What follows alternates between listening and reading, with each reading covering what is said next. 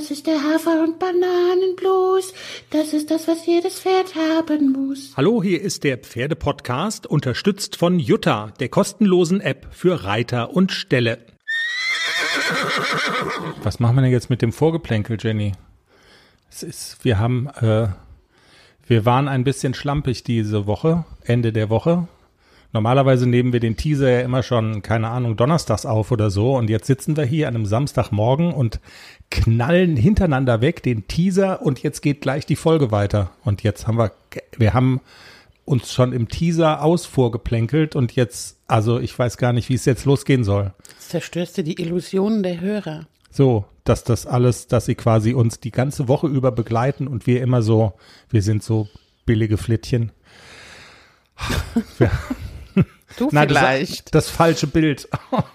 Wir haben jedenfalls im Teaser darüber gesprochen, wie glücklich dein Rentner ist mit einer neuen Rentnerin. Frisch verliebt in Windy, der Globus. Windy ist ja schon eine ganze Zeit lang eingezogen und er war von Anfang an direkt heiß auf sie Ist das so? und hat sie sofort gekrallt. Und sie hat ihn abblitzen lassen oder was? Weil der hatte doch auch mal eine andere oder ist das ja, so? das war bevor Windy da war, hat er ja immer so ein bisschen gewechselt. Ach so. Und davor war er ja verheiratet, die Stute ist, glaube ich, gestorben. Oh je. Und dann war er wieder so ein bisschen auf Freiersfüßen unterwegs und dann kam Windy. Und dann kam Eine neue Liebe ist wie ein neues Leben. na na na na na na. Also, aber bei dem ist was los. Also, das ist aber bei bei dem ist mehr los als bei so manchem Teenager. Wahnsinn. Der Globus. Das ist äh, ja eine Freude, das zu beobachten. Jenny, wir legen los, würde ich vorschlagen. Der Manni spielt wie immer die Hymne, weil wir haben uns viel vorgenommen für diese Folge. Manni.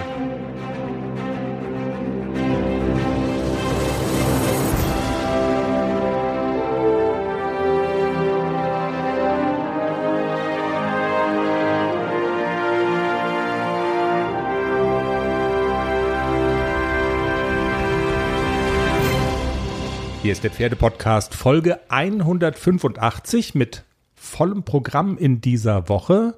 Jenny, wir reden natürlich über deine beiden Jungpferde, ACDC und Klecks, die wir begleiten von, äh, von, ihrer, von ihren jugendlichen Anfängen sozusagen bis hin, ja, wo auch immer der Weg denn dann hingeht im Dressurviereck. Mal eine S-Dressur reiten mit dem Haflinger ACDC ist das große Ziel. Über Globus, den Rentner, haben wir schon gesprochen. Es gibt auch noch ähm, den Youngster, das Nesthäkchen, BG. Der freut sich im Pferdekindergarten, er freut sich im Pferdekindergarten seines Lebens. Wir sprechen so ein bisschen über das herannahende Haflinger Turnier, das große in Hessen, das letzte große dieses Jahres auf der Ronneburg, formerly known as Altenstadt. Ähm, wir sprechen über deine Springambitionen. Da tun sich ja merkwürdige Dinge oder nein, da tun sich große Dinge und ich, hab, ich bin was Großem auf der Spur. Ich habe eine Theorie. Deine Fortschritte in der, in, der, in der Dressur wollen wir natürlich auch besprechen. Und wir haben mal wieder einen Interviewgast und zwar Dr. Patricia Sitzenstock von der Firma Pavo. Und die machen was Innovatives. Das heißt, äh, ganz so neu ist es noch gar nicht, aber ich hatte so das Gefühl, es flog bisher unterm Radar. Wie wichtig ist es für Reiterinnen und Reiter und für Pferdeleute, Jenny, zu wissen, was im Heu so drin ist, wie gehaltvoll das ist, welche Qualität das hat? Würdest du so auf einer Skala von 0 bis 10, wie wichtig ist dir das? Ähm, zehn, 10? aber Elf? ich kann es nicht ändern. Was drin ist, ist drin. Das ist das Blöde. Das stimmt. Aber wenn man weiß, was drin ist, dann, naja, also das Heu kann man schon ändern. Also man kann nicht das ändern, was drin ist in dem Heu, was man hat, aber man könnte dann reagieren. Besser man weiß es, als man weiß es nicht. Und wenn so ein Pferd zum Beispiel, eine Freundin von mir hat gerade geschrieben, dass ihr Pferd seit, keine Ahnung, vier Wochen ganz schlimmes Kotwasser hat. Und es könnte vielleicht am Heu liegen, dass wenn das neues Heu ist, dass das vielleicht ein bisschen zu viel, was auch immer hat. Also wenn man das dann weiß, finde ich schon besser, dann kann man so ein bisschen gegensteuern. Das gibt's jetzt.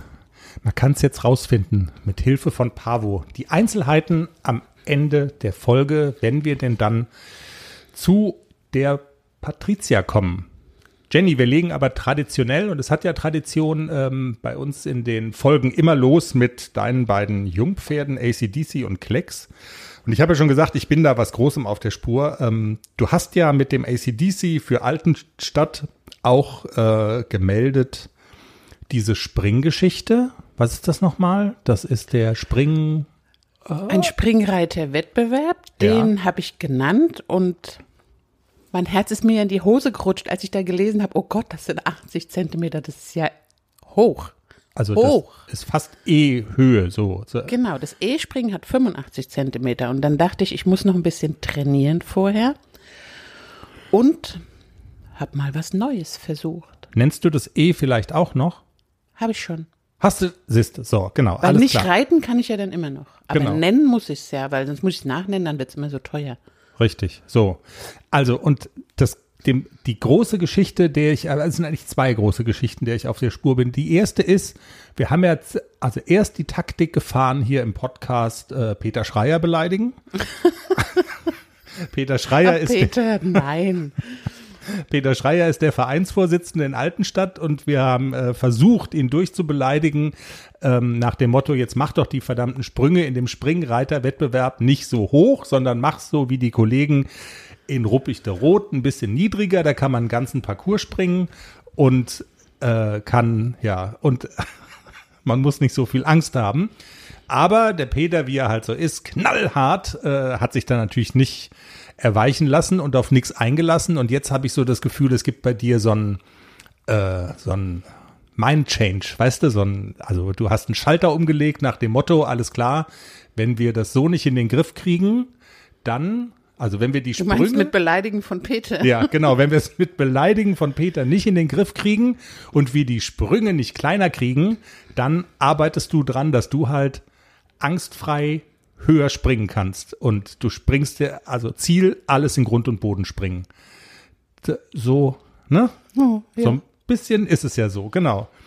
Und parallel gibt's aber noch, gibt's aber noch so eine Vermutung irgendwie, du hast ja jetzt dann auch noch mal einen neuen Springtrainer ausprobiert und du hast mir erzählt, dass das wie so eine, ich weiß nicht, also das ist so ganz anders da alles. Da, Genau, ist anders. so das Partyspringen ist das irgendwie so, die Springparty, das, keine Ahnung, ist, ist das Also sowohl das Training als auch das Drumherum ist ganz anders. Ist super sympathisch. Ja, also so, ähm, erzähl. Also die machen da irgendwie so ein Event draus. Ist das irgendwie so eine, so eine Reha-Therapie-Einrichtung für Bekloppte, die wieder, die wieder Freude am Leben finden? Jedenfalls, da passieren merkwürdige Dinge, die aber sympathisch sind. Ja, das ist auf äh, einer Anlage, ich muss ein bisschen fahren, so 35 Minuten. Und als ich da ankam und habe mal so geguckt, was machen die denn da so, dann kamen ganz viele Leute an mit Autos, die luden dann Bierkästen aus dem Auto, einen Grill und Würstchen und Brötchen. Es kamen immer mehr Leute und Stühle wurden aufgestellt. Und am Ende war das so eine, am Springplatz, so eine kleine Party. Es gab Bier, Also es gab Bratwurst, es gab lustige Menschen, also leise Musik und am Rande des Springplatzes haben die dann alle zugeguckt. Da sind dann so vier, fünf Gruppen, jeweils immer zwei, die dann der Springstunde bei diesem Trainer sind und am Rande wird dann so eine kleine Springstunden-Guckparty gemacht. Und die vielen Menschen haben jetzt aber auch keine Funktion so irgendwie, sondern die sind halt da und äh, ma- machen eine Party und trinken Bier und Doch, grillen. die haben auch, also ich fand das großartig. Ich war in der letzten Stunde und ist ja immer so, die erste Stunde baut auf, die letzte Stunde baut ab. Die dazwischen haben manchmal Glück, weil sie schon weg sind oder noch nicht da sind. Aber das war, wir waren fertig mit der Stunde und dann strömen da mindestens zehn Leute auf den Platz und helfen abbauen. Wir hatten innerhalb von fünf Minuten diesen kompletten Parcours abgebaut. Das fand ich total großartig, super sympathisch. Also da hilft jeder. Das ist, also so, so habe ich das jetzt noch nicht erlebt, dass die wirklich so wie die Ameisen sind sie da auf diesen Sandplatz gestürzt und jeder hat eine Stange getragen, einen Ständer und ruck, zuck, zuck, war alles abgebaut. Total toll. Ja. Also die Verpackung von der ganzen Geschichte sehr sympathisch, aber es kommt ja immer auch auf den Inhalt an. Damit verbunden ist ja auch dieser besagte Springtrainer, den du da quasi, wo du dann eine Stunde genommen hast. Ich glaube auch mit der Nadine vom Berg zusammen habt ihr das ja gemacht. Die kennen sich. Das ist so ein bisschen so diese, diese Dreiecksverbindung. Ähm, was ist denn da dann inhaltlich passiert? Was habt ihr, weil tatsächlich dieses Problem, dass du sagst, ich habe ein bisschen Angst vor der ganzen Geschichte, ich bin da gehemmt, das wirkt sich dann auch auf das Pferd aus und das ist alles, du bist eigentlich nicht so die, also der Spaß ist da, aber du bist eigentlich nicht so die Springreiterin und hast so ein bisschen Angst in der Hose. Ähm, daran habt ihr ja sicherlich dann auch gearbeitet. Also was war denn sozusagen die, die Strategie, mit der ihr da rangegangen seid? Was ist da inhaltlich passiert? Also das, der Trainer ist ja hier ein ganz bekannter Springreiter hier bei uns in der Gegend, der auch sehr erfolgreich Springreitet. Und wir haben vorher ausgemacht, wir machen so eine kleine Angsthasen-Springstunde. Der wusste also schon, dass ähm, das euer Anliegen ist. Ne? Genau, so, dass wir ja. erstmal so ein bisschen Sicherheit haben wollen und das Pony erst sechs Jahre alt ist. AC macht es ja super gut. Was ihm noch so ein bisschen fehlt, ist so der Zug an den Sprung. Und also wir sind äh, dieses Mal das Springen ganz anders angegangen. Also wir haben abgeritten wird selbstständig, wir reiten die Pferde warm und dann geht's in die Springstunde und dann geht's direkt los mit dem ersten Sprung aus dem Galopp.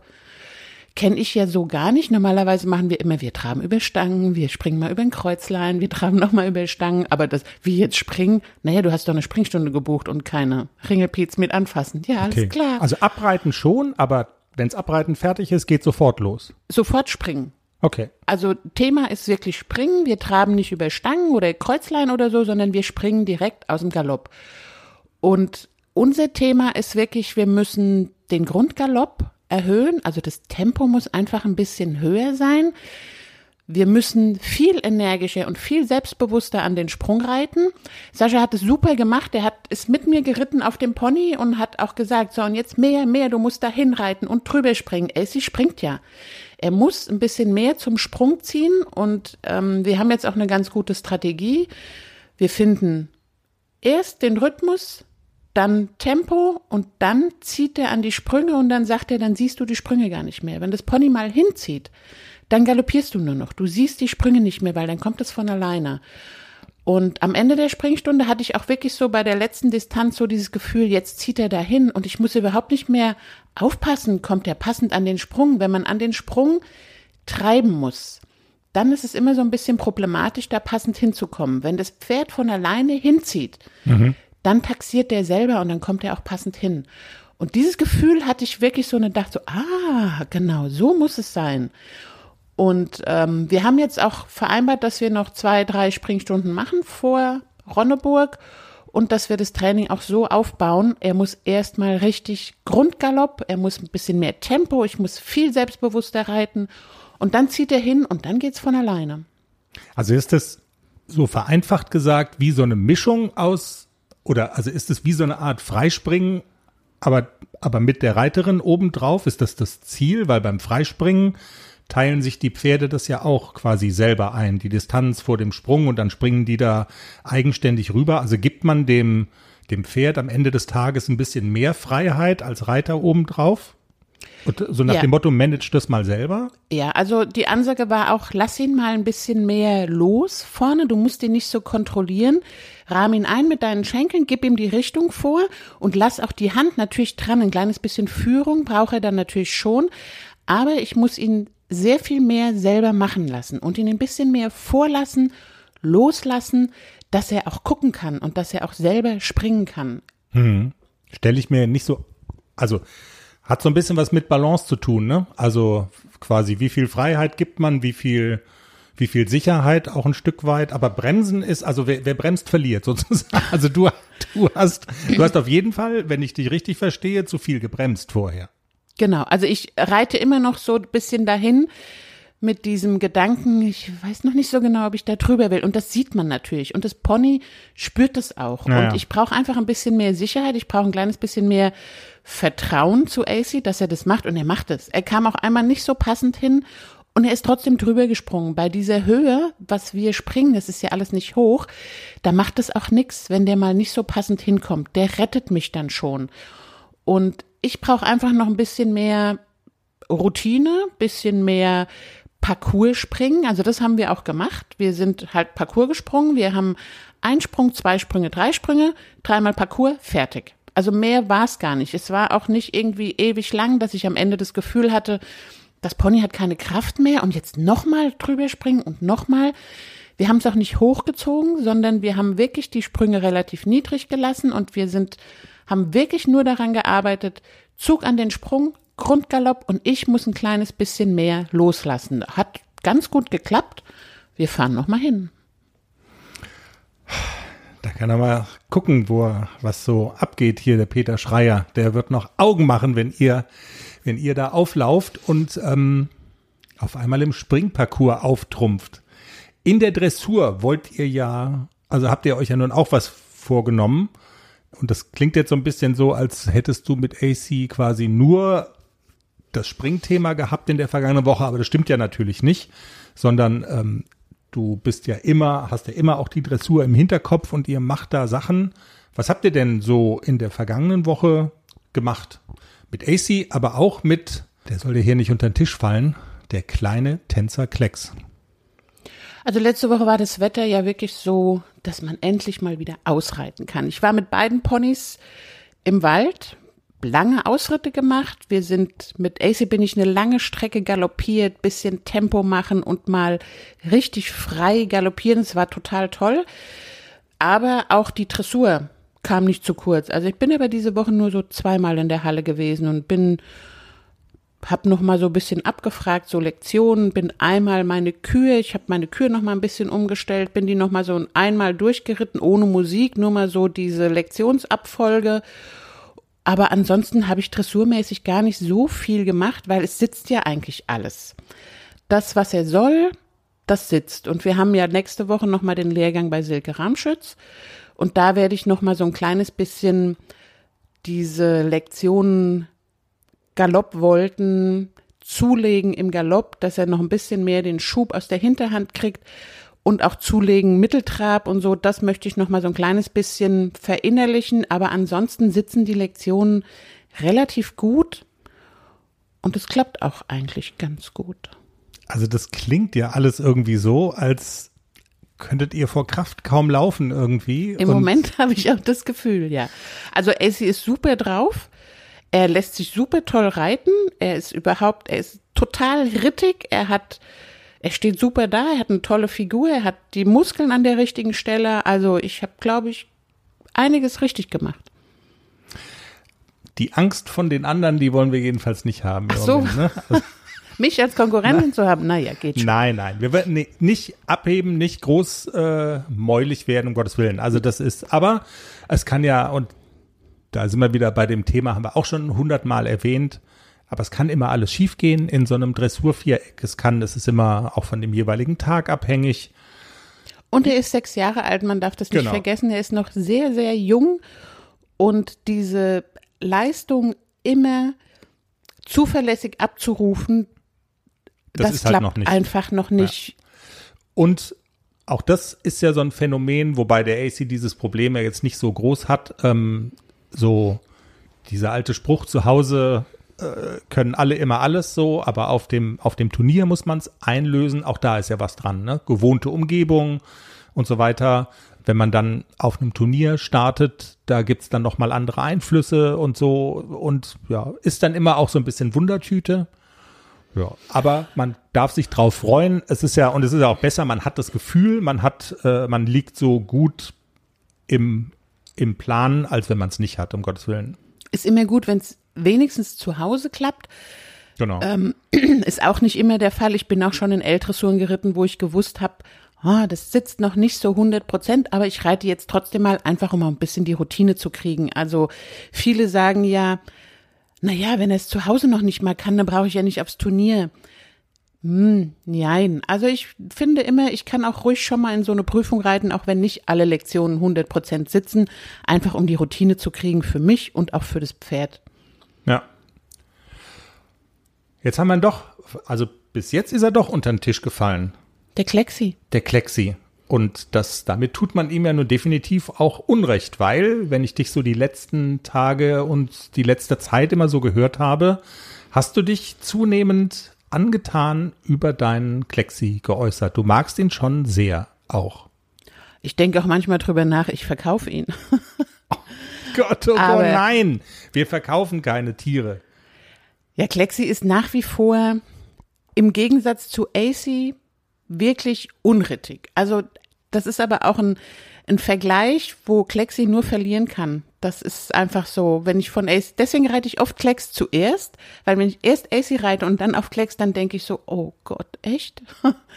er ist nach wie vor immer noch, er hat so Tage, wo nichts funktioniert, wo er einfach mit seinem Körper so viel zu tun hat. Und ich trainiere jetzt ein bisschen mehr wieder diese Equikinetik-Sache. Also ich habe auch letzte Woche dreimal Equikinetik gemacht, einfach um den Muskelaufbau mal so ein kleines bisschen voranzutreiben. Es fehlt ihm immer noch die Kraft und er hat auch wirklich ein, ein muskuläres Problem. Also er baut ganz langsam die richtigen Muskeln auf. Es geht wirklich ganz minimal vorwärts. Aber mit diesem Equikinetik, das merkt man schon, es fällt ihm von Mal zu Mal ein kleines bisschen leichter. Ich habe auch die Aufgaben mal so ein kleines bisschen erschwert. Ich lege mir zum Beispiel mit den blauen Matten mhm. in der Ecke eine Gasse und longiere ihn dann wirklich tief in die Ecke rein im Trab und im Galopp. Es fällt ihm furchtbar schwer, er eskaliert immer noch mal, weil er sagt, hör mal, das kann ich hier nicht. Da muss er Last aufnehmen auf der Hinterhand, wenn er da tief in die Ecke rein soll. Und da sagt er schon manchmal, also du siehst schon, dass es nicht geht. Und irgendwann geht's dann doch. Na, geht ja, sagt er dann. okay. Aber es ist wirklich immer noch, es ist viel Arbeit mit ihm und der Wald tut ihm total gut. Also ich war auch diese Woche zweimal mit ihm im Wald und berghoch im Schritt mit langem, fallen gelassenen Hals. Das gibt halt wirklich Kraft und Muskeln. Auch das fällt ihm schwer. Also er sagt dann unterwegs echt mal so, er bleibt dann stehen und sagt, ich kann nicht mehr. Doch, wir gehen noch einen Schritt. Ich kann nicht mehr. Der heult er dann ein bisschen rum, aber dann überzeuge ich ihn, okay, du kannst noch. Dann geht er auch weiter. Und bergab ist es jetzt so, dass er sogar schon so kleine, nicht ganz so steil abfallende Wege kann er auch schon mit mir. Ich muss ihn gerade halten und ich muss wirklich mich so ein kleines bisschen zurücklehnen, wie die Geländereiter das immer machen, wenn sie so bergab springen. So muss ich drauf sitzen, dann kann er die Balance ganz gut halten. Aber wenn es ein bisschen steiler wird, dann geht's nicht mehr. Dann muss ich absteigen. Also das kann er noch nicht. Aber wir kommen auch da weiter. Könnten wir das so als Service anbieten, wenn jemand wissen will, was sein Pferd eigentlich sagen möchte, dass er dann ein Video einschickt und du overvoicest es dann sozusagen. Also quasi wie so eine Synchronstimme. So, ich finde es immer sehr lustig. Aber ja, es scheint ja so zu sein, als würdest du das relativ, also als würdest du deine Tiere dann doch so gut kennen und das interpretieren können. Magst du ihn denn auf so einer menschlichen Ebene wenigstens? Also ich liebe ihn total. Kannst du ihn er leiden? Ist, er ist am Boden, ist er ein wirklich ein total empathisches Pferd. Er ist dem Menschen sehr zugewandt. Er ist total lieb. Er ist umgänglich. Also er ist wirklich so ein Pferd, das muss man einfach lieb haben. Deswegen würde ich ihn niemals verkaufen. Also selbst wenn er nur Geländepferd bleibt, bleibt er natürlich mein Pferd. Also ich lieb ihn wirklich sehr. Und Aber du sagst ja, er hat das Potenzial. Also ja. der Spruch war, er hat das Potenzial für Achternoten. Absolut. Also, also das hat er auf jeden Fall. Er hat auch Potenzial für Neunernoten. Er kann sich grandios bewegen, wenn er kann. Und ich habe jetzt so ein kleines Experiment vor. Ich sage aber noch nicht, es dauert so ein bisschen, so vier Wochen oder so, aber ich will mal was ausprobieren. Ich habe mich mit einer Freundin drüber unterhalten und wir probieren das beide aus. Sie hat auch so ein bisschen ein schwieriges Pferd und wir probieren das jetzt beide mal aus und in vier Wochen gucken wir mal, was draus geworden ist. Alles klar. Wir sprechen uns in vier Wochen. Aber ich sag mal so, es ist dann auf jeden Fall die richtige Entscheidung gewesen, jetzt nicht sich mit dem Klecks unter Druck zu setzen. Der muss jetzt noch irgendwelche Turniere laufen und der muss da erfolgreich sein. Das hast du ja schon vor Monaten gesagt. Du nimmst ihn da aus diesem ganzen Gedöns weitestgehend raus. Wenn man mal irgendwo was nennen kann, was attraktiv ist, dann macht ihr das. Und also, dass das so dieser Druck von außen, dass du den quasi komplett fernhältst, das war eine gute Entscheidung. Absolut. Also auch diese, die zwei letzten Turniere, die er ja jetzt äh, mitgelaufen ist, das war alles okay. Das war noch nicht die Leistung, die er bringen kann, aber es war alles im, im guten Bereich und ich war super zufrieden, aber ich mache mir da überhaupt gar keinen Druck. Auch selbst wenn der nächstes Jahr kein Turnier geht, weil er zum Beispiel die A-Dressur nicht mehr laufen darf und für die L einfach noch hm. nicht so weit ist, dann ist das so. Dann haben wir, wir haben alle Zeit der Welt. Hast du noch irgendwas auf der Seele? Oder wollen wir uns mal um die Qualität des Heus kümmern, das so verfüttert wird in deutschen Ställen? Ja, mach mal. Von der Firma Pavo Dr. Patricia Sitzenstock ist bei uns und sie ist die zuständige Frau bei Pavo für das Programm, das der bekannte Futtermittelhersteller aufgelegt hat für Pferdeleute, die wissen wollen, was drin ist in dem Heu, das sie verfüttern, die möglicherweise auch Pferde haben, die ja eine Krankheit haben, für die das entscheidend ist zu wissen, ja, welcher Nährstoffgehalt und und und ähm, ist denn da drin in dem Heu, das ich verfüttere? Und alle Einzelheiten dazu, die erzählt Patricia uns am besten jetzt selbst. Hallo und herzlich willkommen bei uns im Pferdepodcast. Ja, hallo, auch von meiner Seite und vielen Dank für die Einladung, dass ich hier heute sein darf. Frau Sitzenstock, Ihre Firma Pavo verkauft Pferdefutter. Das kennt man ja auch. Zugleich bieten sie aber noch einen Service an, sogar schon ein bisschen länger, der aber noch nicht so, glaube ich, bei allen angekommen ist. Sie testen nämlich auch die Qualität ja des, des Rauffutters, also des Grundnahrungsmittels unserer Pferde, Heu, Heulage, Gras. Äh, sie bieten einen Schnelltest an, der auch relativ kostengünstig ist. Und das klingt ja erstmal total einfach und auf der anderen Seite dann doch wieder, wenn man so drüber nachdenkt, äh, nicht so ganz unkompliziert, weil äh, tatsächlich ist das ja sehr individuell. Also jeder Pferdebesitzer ähm, hat individuelles Heu. Das heißt, das Heu muss ja erstmal auch individuell von jedem Pferdebesitzer zu Ihnen kommen. Wie genau läuft das denn in der Praxis ab? Wie machen Sie das? Ja, also es ist so, dass man den Rauffutter Schnelltest bei uns im ähm, Webshop kaufen kann. Ähm, dann bekommt man ein Formular, das man ausfüllen muss mit Namen, mit der Adresse. Man kann dem Heu einen Namen geben, also wenn ich mehrere Heuchargen äh, zum Testen einschicken will. Und dann nimmt man eine Heuprobe. Das ist so ein bisschen der, der ja, schwierigste Part, weil es einfach wichtig ist, ähm, dass man nicht nur auf den Ballen, der gerade angeschnitten ist, vorneweg ähm, ein Kilo Heu nimmt und das dann einschickt, sondern man sollte eine sogenannte Mischprobe machen. Das heißt, idealerweise von einem Feld oder von einer Wiese, wo ich geerntet habe, zwei, drei verschiedene Ballen und hier an unterschiedlichen Stellen, vorne, in der Mitte, hinten, an den Seiten, ähm, jeweils kleine Proben nehmen, die in einen Behälter packen, da das vermischen und daraus ähm, nimmt man dann ähm, 200 Gramm ab, packt die in eine Plastiktüte und in ein äh, Paket und schickt es dann an die angegebene Adresse. Okay. Heu ist ja nicht so besonders schwer, also 200 Gramm, das ist schon mal, also das ist schon mal so eine gewisse Menge, die da so zusammenkommt, ne? Genau, das ist ungefähr ein 10 Liter Eimer. Ah, okay, ein 10 Liter Eimer. Äh, und dann, was passiert dann? Das kommt dann also zu Ihnen und Sie untersuchen das Heu dann in puncto auf bestimmte äh, Parameter. Welche sind das denn? Also welche Informationen über das Heu, das ich eingeschickt habe, bekomme ich von Ihnen dann zurück? Wenn es bei unserem Servicepartner im Labor ankommt, also das machen nicht wir direkt, sondern das macht ein Servicepartner für uns, die auf ähm, Analysen von Heu, Heulage, Stroh, ähm, auch Getreide spezialisiert sind, wird das ähm, Heu, je nachdem, welchen Test Sie gewählt haben, auf Energie, Eiweiß, Zucker und Trockensubstanz untersucht. Und in dem etwas ausführlicheren Test sind dann noch äh, Mineralien und Spurenelemente dabei, Calcium, Natrium, Phosphor, Magnesium, Schwefel, Chlor, Kalium, Eisen, Zink, Kupfer und Mangan. Okay, also es gibt zwei Varianten, wenn ich sie richtig verstehe. So eine, so eine Basisversion mit den, mit den wichtigsten Informationen und dann auch noch eine etwas ähm, teurere Fassung, wo noch andere Daten erhoben werden. Ähm, also vielleicht, dass man so eine Idee davon bekommt, welche Kosten kommen auf den Pferdebesitzer oder auf den Reitstallbesitzer, auch die können das ja machen, so zu? Also was kostet, wenn man jetzt so von so einem 10-Liter-Eimer spricht? Also Sie, Sie untersuchen das einmal. Ähm, äh, wie viel äh, kostet das? äh, der Basistest, wo ähm, Energie, Eiweiß, Zucker und Trockensubstanz untersucht wird, kostet 25,60 Euro plus das Porto. Und der große Test mit den Mineralien und Spurenelementen kostet 59,95 plus Porto. Okay.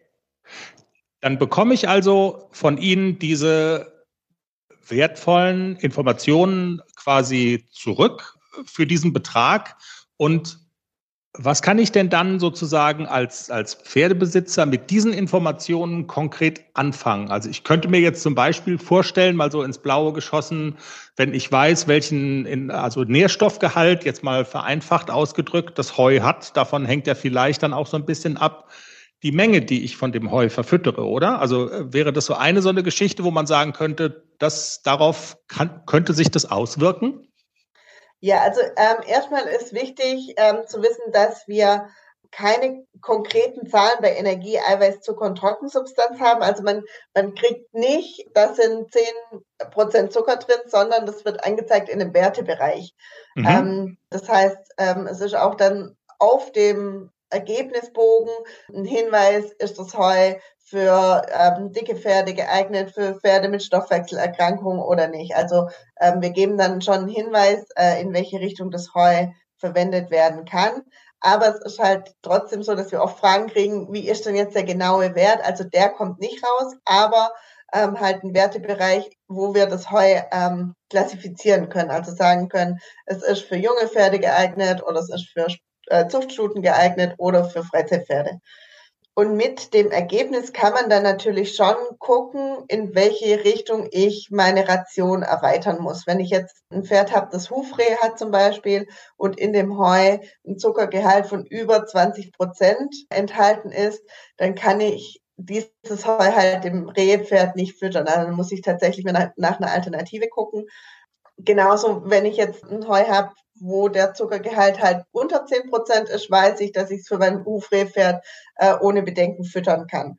Also anhand der Werte kann man schon gucken, wie viel von dem Heu kann ich meinem entsprechenden Pferd tatsächlich füttern oder muss ich gegebenenfalls Nährstoffe ergänzen.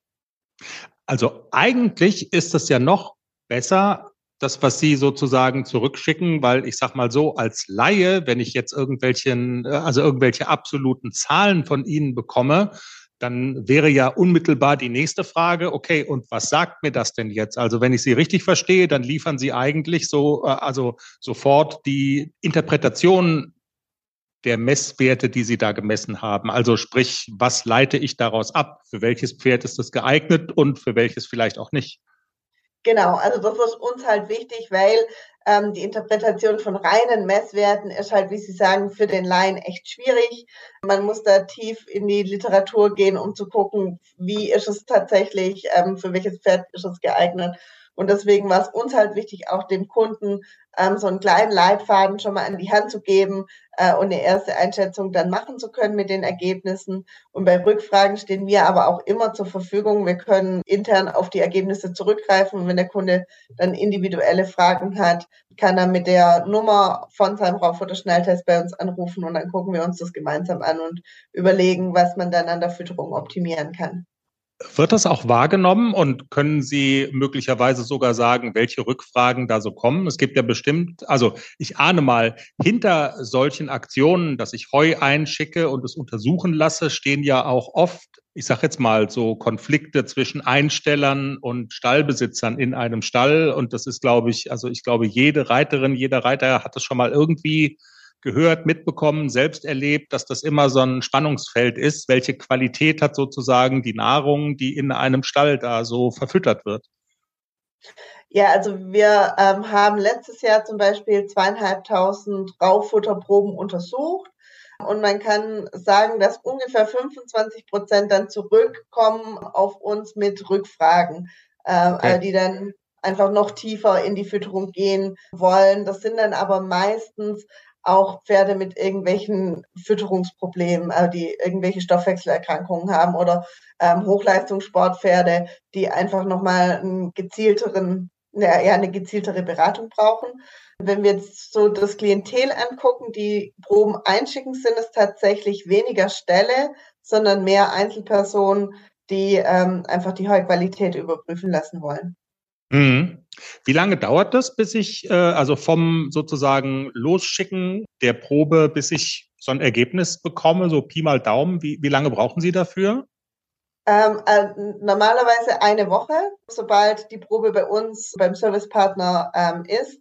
So in der jetzigen Zeit, wo viele Heus jetzt abgelagert sind und die ersten Proben verschickt werden können, ist das Auftragsaufkommen immer deutlich höher, so dass es auch mal zwei, zweieinhalb Wochen dauern kann. Aber normalerweise äh, bekommt man zwischen einer Woche und anderthalb Wochen die Resultate zugeschickt. Ist ja schon relativ flott auch, würde ich jetzt mal sagen. Und klar, wenn ein bisschen mehr los ist, dass es dann auch ein etwas länger dauern kann, dann ist das Labor stärker ausgelastet. Das kann man sich schon vorstellen. Sie haben ja im Vorgespräch schon gesagt, dass Sie diese Basisuntersuchung ähm, schon seit Jahren sogar anbieten. Würden Sie sagen, die Nachfrage hat so in, im Laufe der Jahre eher zu oder eher abgenommen oder also anders gefragt, wird dieses Thema für Pferdebesitzer dann eher, eher wichtiger? Können Sie das so beobachten, auch an der Nachfrage nach diesem Service? Äh, der Service hat äh, tatsächlich von Jahr zu Jahr ähm, wirklich zugenommen. Am Anfang hatten wir eine Person, die sich so um die Ergebnisse gekümmert hat. Da war auch noch viel händische Arbeit dabei. Inzwischen ist das ein vollautomatisierter Prozess und wir haben da äh, drei Leute sitzen, die sich damit beschäftigen. Mhm. Also man sieht schon, dass das Auftragsvolumen immer größer wird. Und wir merken generell an den Fragen, die auch so in der Fütterungsberatung ankommen, dass das Thema Heu ähm, ein immer ja, wichtigeres äh, Thema wird. Gerade jetzt in den Jahren, wo auch die Witterung einfach so extrem war, so extrem trocken oder letztes Jahr extrem nass, war es für viele Kunden schon wichtig zu wissen, was ist jetzt tatsächlich, also welche Auswirkungen hat die Witterung jetzt auf das Heu, auf die Heuqualität es wird natürlich inzwischen auch in den Medien, in den Zeitschriften viel über das Thema Heu, Düngung und so weiter ja geschrieben, berichtet, so mhm. dass wir schon merken, dass das die Leute immer mehr beschäftigt.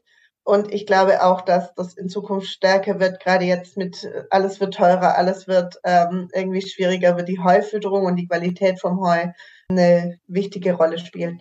Ja, weil, also wir haben ja jetzt eben gerade ähm, darüber gesprochen, dass Sie untersuchen, was ist in dem Heu drin. Was ja viele Pferdebesitzer auch bisweilen um, umtreibt, ist sozusagen die Frage, was ist in dem Heu möglicherweise drin, was da nicht reingehört. Und ähm, da gibt es ja ganz, ganz viele Dinge, die auch sozusagen die Heuqualität tatsächlich beeinträchtigen. Das untersuchen Sie aber konkret ähm, nicht oder darüber, darüber können Sie keine Aussagen treffen, ahne ich mal, oder? Genau, also ähm, gerade so mit Staubbelastung, äh, Pilzbelastung, das sind ganz spezifische, aufwendige Tests, die wir so in dem Rahmen nicht machen können. Es gibt auch im Moment wenige Labore, die das tatsächlich zuverlässig können. Aber ja, das würde einfach den, den Rahmen so ein bisschen sprengen. Wir sind im Moment mit in einem Forschungsprojekt äh, beteiligt in Holland, wo geguckt wird, ob man vielleicht mit anderen Verfahren die Staub- und die äh, Schimmelbelastung schneller detektieren kann. Aber da, ja, das, da ist jetzt die Basisarbeit, also das wird noch ein bisschen dauern. Aber ich entnehme Ihren Worten auch, also das führt im Prinzip den Gedanken fort, den Sie vorhin ja schon gesagt hatten, dass dieses Thema insgesamt äh, wichtiger wird. Und also Sie haben das schon äh, auf dem Schirm, dass sie sowas eher ausbauen, als dass sie sagen, oh, wir haben das Produkt jetzt sozusagen etabliert und jetzt ist auch gut, sondern sie beschäftigen sich, ähm, entnehme ich ihren Worten, schon damit, wie man das auch noch sozusagen verfeinern kann. Ja, also das ist wirklich ein wichtiger Teil ja unserer Firmenphilosophie, aber auch unserer Beratung, dass man halt die Basis, also die Heufütterung so optimal wie möglich hat. Und da gehören halt die Schimmelpilze und die Staubbelastung generell des Heus dazu.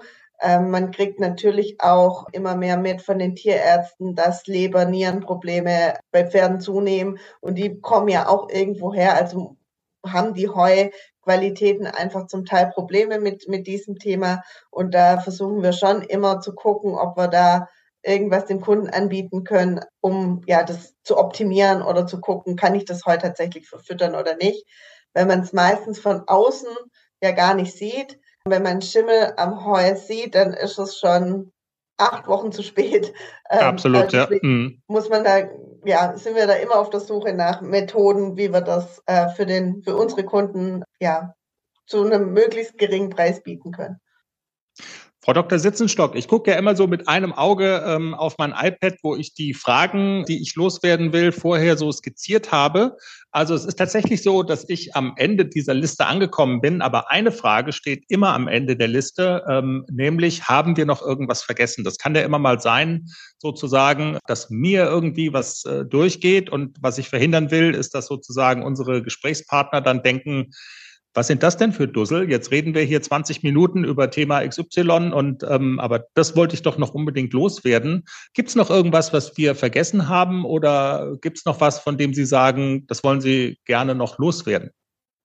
Vielleicht ein Punkt, den man noch ähm, anreißen kann. Es ist immer super, wenn man Heu untersuchen lässt und man kriegt einen ersten Hinweis, aber man muss sich auch im Klaren sein, dass das halt nur ein Blick auf das Heu ist und dass es sein kann, dass wenn ich jetzt halt einen Ballen von der nächsten Wiese anschneide, dass es da wieder ganz anders ist. Mhm. Aber man muss ähm, schon so ein bisschen im Hinterkopf beha behalten, dass jetzt nicht alles Heu, das ich für ein Jahr einlagere, die gleiche Qualität hat, sondern dass das auch von Ballen zu Ballen unterschiedlich sein kann, weil andere Pflanzen geschnitten wurden und, und, und. Der Boden anders ist, gibt's hundert Gründe. Aber man kriegt halt so, ein, so einen kleinen Hinweis darauf, in welche Richtung die gesamte Charge geht. Und man kann einfach dann ähm, ja gegensteuern mit Mineralfutter, mit Kraftfutter, wie auch immer. Aber es ist halt nicht so, dass alle Ballen genau die Werte haben. Das muss man so ein bisschen im Hinterkopf behalten.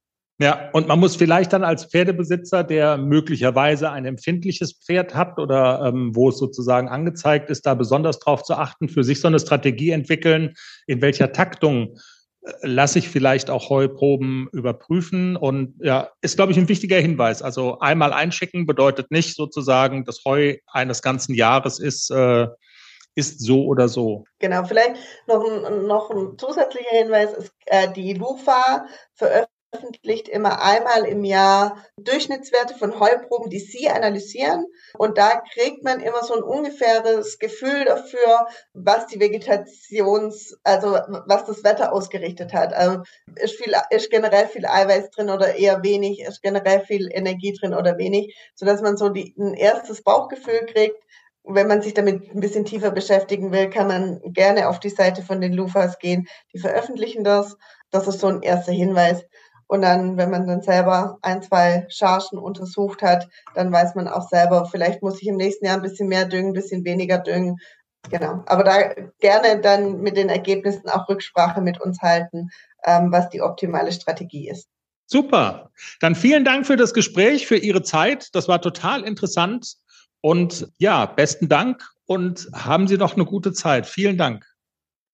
Ja, sehr, sehr gerne. Dr. Patricia Sitzenstock von der Firma Pavo im Interview mit dem Pferdepodcast. Wie immer setzen wir alle Links zu diesem Thema auch bei uns ähm, auf der Seite www.derpferdepodcast.com. Da kann man ohnehin ja immer, ihr wisst das, nochmal alles so nachlesen. Was gibt's an relevanten Geschichten, die mit der jeweils aktuellen Folge zu tun haben? Jenny, und bevor wir uns fürs Zuhören in dieser Woche bedanken, äh, gibt es eine Premiere im Pferdepodcast, eine Gegendarstellung. Sozusagen.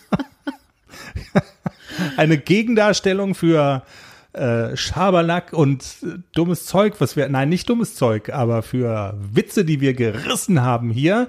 Und zwar hast du ja dazu aufgerufen, ähm, dass beim großen Haflinger Turnier in, auf der Ronneburg, formerly known as Altenstadt, ähm, dass also quasi alle S-Reiter in der S-Dressur quasi reiten sollen und auch wer es nicht reitet, der soll es nennen, damit es auf jeden Fall stattfindet, damit, na gut, das ist jetzt eine böse Unterstellung von mir, aber damit sozusagen die ganz Top-Reiter eben S und M reiten und deine Erfolge in der L nicht behindern. Wie dem auch sei, die ähm, deinen Erfolgen in der L nicht im Weg stehen. Äh, wie dem auch sei, die Michaela Wagner-Heck aus der Führungsmannschaft von dem äh, Verein in Altenstadt hat sich nochmal gemeldet und sie hat eigentlich gute Nachrichten. Ne? Also es müssen, es sind keine Fake-Nennungen nötig, damit die ganze Geschichte stattfindet.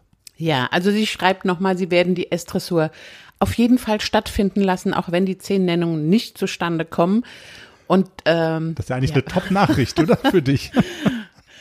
Nein, also wer die S reiten will und nennen will, der tut es ja auch. Der wird ja Teufel tun und sagt, okay, komm, dass die Jenny da in der L vielleicht mal ein Schlüppchen hat, dann reiten wir mal nicht die L-Dressur. Nein, das ist ja auch nur Spaß. Also die Konkurrenz in den L-Dressuren ist so oder so groß. Also, ja, klar, absolut. Und man will ja auch, also keine Ahnung, wer auch immer kommt, der genau. wird. Äh Wir wollen ja auch einen ehrlichen Wettkampf, also gar Irgendwo. keine Frage. Aber ähm, es, es gab ja so ein bisschen ähm, die Unsicherheit, zehn Nennungen mindestens zusammenzukriegen genau. mit Hafis S, das ist ja also, das ist ja, ja, schon mal eine Hausnummer genau. und nicht jeder Hafi kann mal eben so eine S-Dressur laufen und Michaela hat mir nur geschrieben, also sie werden die S-Dressur auf jeden Fall stattfinden lassen, auch wenn diese zehn Nennungen nicht zustande kommen.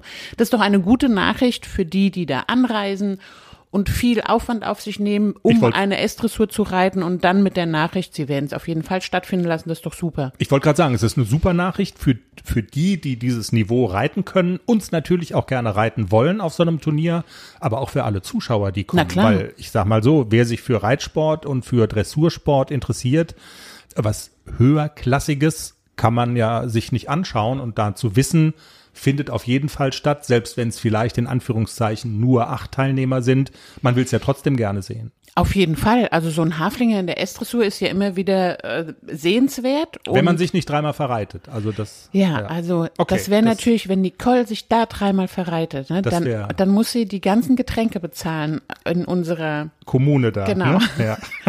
Und die Joints. Ja. Also das wird so oder so wird's fantastisch. äh, ja. Genau. Also, gute Nachrichten aus Altenstadt ähm, geben wir hier immer gerne weiter. Die S-Dressur findet auf jeden Fall statt und wir müssen keinen Schabernack mehr machen hier von wegen, wer auch immer äh, reitet oder nicht reitet. Es ist nicht nötig. Das Fake-Nennungen sind nicht nötig. Die S-Dressur findet auf jeden Fall statt. Also wenn der Peter jetzt da beim Springreiterwettbewerb die Stängelchen noch ein bisschen runterlegen würde, das wäre ja auch cool, ne? Aber ihr werdet ja jetzt so Bombe, dass der Nur die auch noch wir mal, nicht so Bombe werden. Dass, dass der Peter die Stangen ist völlig völlig Latte, wo die Latte liegt. So, ne? Nur falls wir das nicht schaffen mit dem Bombe werden. Wir bedanken uns fürs Zuhören in dieser Woche. Das war Folge 185 des Pferdepodcasts. Habt eine schöne Woche. Habt eine pferdige Woche. Bis dahin. Tschüss. Tschüss.